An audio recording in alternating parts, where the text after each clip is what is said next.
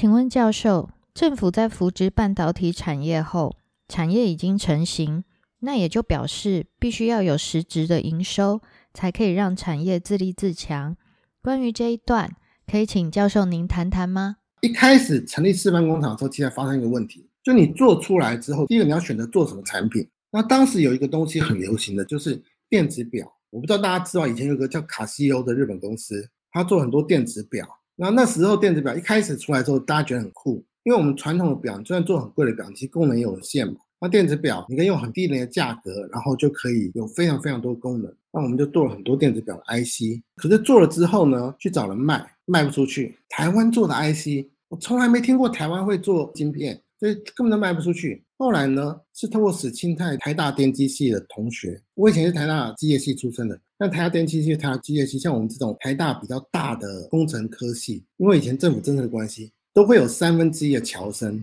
那这些侨生是为了拉拢海外那些华人，比如说马来西亚、香港、澳门啊这些地方的华人，然后他们就来台湾读书。那其中有一个人呢，刚好他是史清泰的台大同班同学，他在香港发展做电子表，所以曹新成就说啊，老同学，拜托你帮我买这个 IC。所以他就对电子所说，那提了非常苛刻的条件，就你今天如果做了，对不对？你如果坏了一个，你就要另外再多赔我一个，就是非常苛刻的条件。因为你各位还记得学习效果，你这个从来没有做过任何产品的公司，所以这种情况下你去做半导体，当然就会有很大的风险。因为他提出了非常苛刻的条件，可即使这么苛刻条件，我们在无可选择之下，也就答应了他的条件。结果呢，各位还记得我们的 电子所示范工厂良率超过 RCA。所以我们做出来的电子表晶片完全没有问题，就那个人因此大赚了一笔，用很低廉的价格买了，大赚了一笔。可是也因为大赚了一笔，反而让电子所说啊，我们的示范工厂的确是有方式。所以成立联电之后，才开始做这件事情。然后因为半导体的技术不断、不断、不断的在进步，而张忠谋他本人虽然担任工研院院长，可是他其实对做生意是比较有兴趣的。他并不是想主持研究机构。然后所以那时候我们国家又成立了另外一个半导体计划。那这个计划的目的就是跟之前那个联电计划目的一样，就是我们有一套标准程序了，反正我们就成立一个计划，然后做出来示范之后，然后再成立衍生公司。所以我们就第二次成立衍生公司。计划做完之后，那个第二次衍生公司叫台积电。那台积电刚刚好，这次张忠谋可以自己主持了，他就不必 跟曹新成，反正两个人本来就是不太合嘛，所以他就自己主持。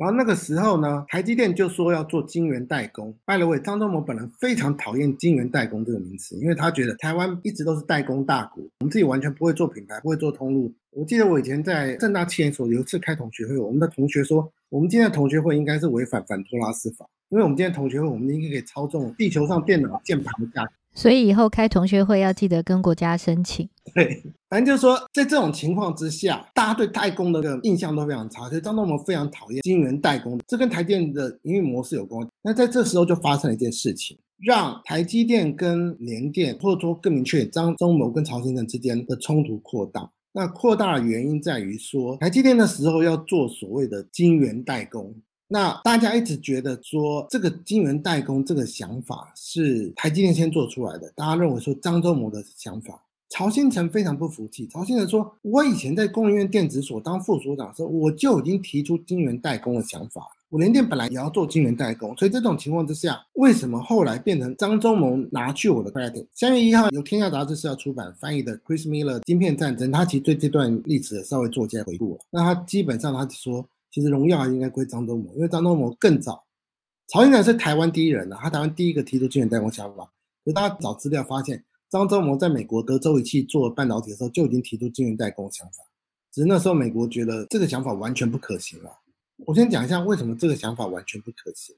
因为第一个就是说你要做晶圆代工这个东西本来就是一个吃力不讨好的工作。各位可以想象，你觉得美国人比较喜欢做设计还是比较喜欢做制造？美国人当然喜欢做设计嘛。那你把那个制造拖出来，而且别人会想说多少人要给你制造呢？那你制造出来的东西，你能够应付不同的东西吗？反正就有很多很多的问题啊。就在美国是 sell 不了这个 idea 的，就反而是张忠谋后来成立台积电的时候，他就开始做所谓的晶圆代工。那之后又有第三家，我们的经济部又做了另外一个半导体计划。这个计划后来又衍生了第三家，也是最后一家，因为他后来发现再这样做已经做不下去了。第三家叫世界先进，也就是说，前前后后，台湾的政府借由工研院电子所实行了三个半导体计划，每个计划衍生出一个公司，分别是联电、台积电以及世界先进。世界先进当然后来因为经营的绩效不是很好，被台积电买下来了。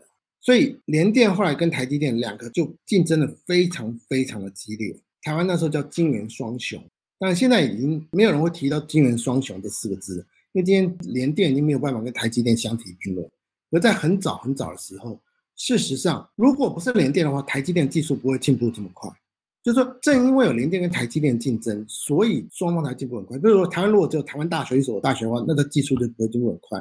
就是说像英国，你要牛津跟剑桥，大家互相竞争呢，才会技术进步比较快。当时联电跟台积电两个所谓金元双雄，说两个真的是真的你死我活，人才技术每天都在吵得一发不可收拾。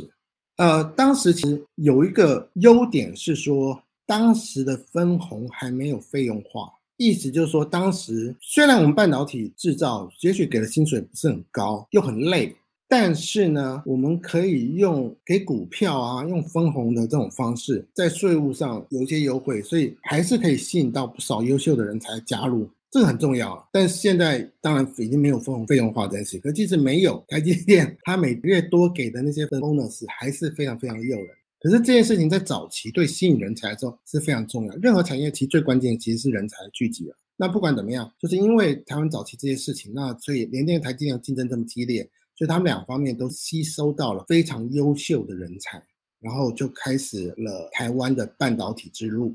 我们说这句话是什么意思？是说，你如果检视台湾半导体发展历程你会发现台湾的政府或者我们国家角色在里面扮演非常重要的功能。我们一开始是从头到尾，政府从成立计划、写了计划，跟美国联络，派人到美国去学习，回来台湾成立示范工厂，到目前为止，完全百分之百都是政府单方面的角色，完全没有民间任何的参与。即使后来政府成立台积电的时候，非常非常希望民间能够百分之五十的股份，后来做不到。后来是谁大量投资的？台积电最大股东谁？是飞利浦，因为飞利浦在台湾那时候很大的投资。可是这件事情后来也很有趣，我待会再解释这件事情。因为飞利浦后来有个飞利浦有关的做设备的公司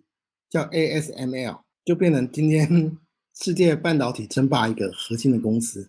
好，那反正在这种情形下。台湾发展了半导体制造，后来呢，我们做到世界先进的时候就发现不对了，因为世界先进的绩效一直做不好。换句话说，你国家帮说比较粗俗一点，都帮把屎把尿，已经做完了一切事情之后，你发现国家在成立的那个边际效应已经递减，就是说当民间力量兴起之后，国家再也没有办法扮演主导地位。所以，世界先进就是台湾成立最后一家由政府出资供应链电子所衍生成立的一个衍生公司，之后就再也没有公司了。为什么再也没有公司呢？这其实最有关了，就是说大家都知道，我们的新竹科学园区是一个培育我们半导体产业很重要很重要的地方嘛。那新竹科学园区也在全地球成千上万的科学园区中，新竹科学园区的绩效也是排名名列前茅的。那当然，它有一些必备的功能嘛，比如说。我们的有大学在那边，戏谷有 Caltech，加州理工有伯克莱等等之类的公司那边，然后有很多新创事业，然后也有产业群聚了，就是说很多公司要彼此要很接近，因为所有这些事情让台湾的半导体发展刚刚好，我们有交大，然后又很密集，然后又政府做这些事情，刚刚好也让我们刚好在科学园成立一个产业群聚，在这种情况之下，民间一旦产业兴起的时候，政府要在负质量功能就发现很吃力了。你发现政府到第三次做世界先进的时候已经不行了。换句话说，我们得到的经验什么？当企业家精神不足，以台湾企业家不管因为什么原因没有兴趣，或者远见不足，或者知识不足，不管任何原因，当民间力量不足的时候，政府去摄入，国家角度去摄入，从无到成立一个产业是可能的。可是民间一旦兴起之后，国家的力量就衰退了。就是说，国家在成立世界先进的时候已经发现已经不行了，所以政府就从此功成身退，就再也没有办法。这个已经到现在到什么程度？比如说，工业电子所半导体技术，后来就发现已经完全不可能跟联电、台积电竞争了，连交大都不可能跟他们竞争。为什么？那时候随便一台设备都是以亿为单位的，然后哪一个实验室呢能有买这些设备？至少交大很多设备还是联电跟台积电捐的，你很想象他们就不会捐最好的设备给他们。所以事实上，后来当民间兴起之后呢，也就政府功能针对。可是因为台积电跟联电他们其实做得很好，所以就产生了示范效果。什么网红啊、立积电一大堆一大堆台湾的半导体公司因此成立了，然后在新竹科学园成立群聚效果，所以这个就变得非常非常重要。好，我先解释一下群聚效果，就是台湾半导体产业为什么会这么成功哦。其中有件事情叫群聚效果，群聚效果是什么意思啊？我举个最简单的例子啊，你要买鞋子，意大利名牌鞋子是很好的。意大利鞋子为什么做得好？如果你去看的话，意大利有很多很多做鞋子的公司哦，其实他们都是中小型企业，他们并不很大。但是呢，这些企业就是他可能，如果专心做鞋底，我已经专注于做鞋底一百年，就有点像这样，他是长期的去专心的做某一部分，所以他因为长期专业做某一部分，他的专业化分工，他的对这个知识掌握已经非常非常深入了。可是你专业化的代价什么？协调问题，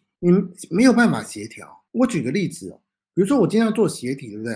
我今天如果说我今天要做鞋底，我要有一个创新。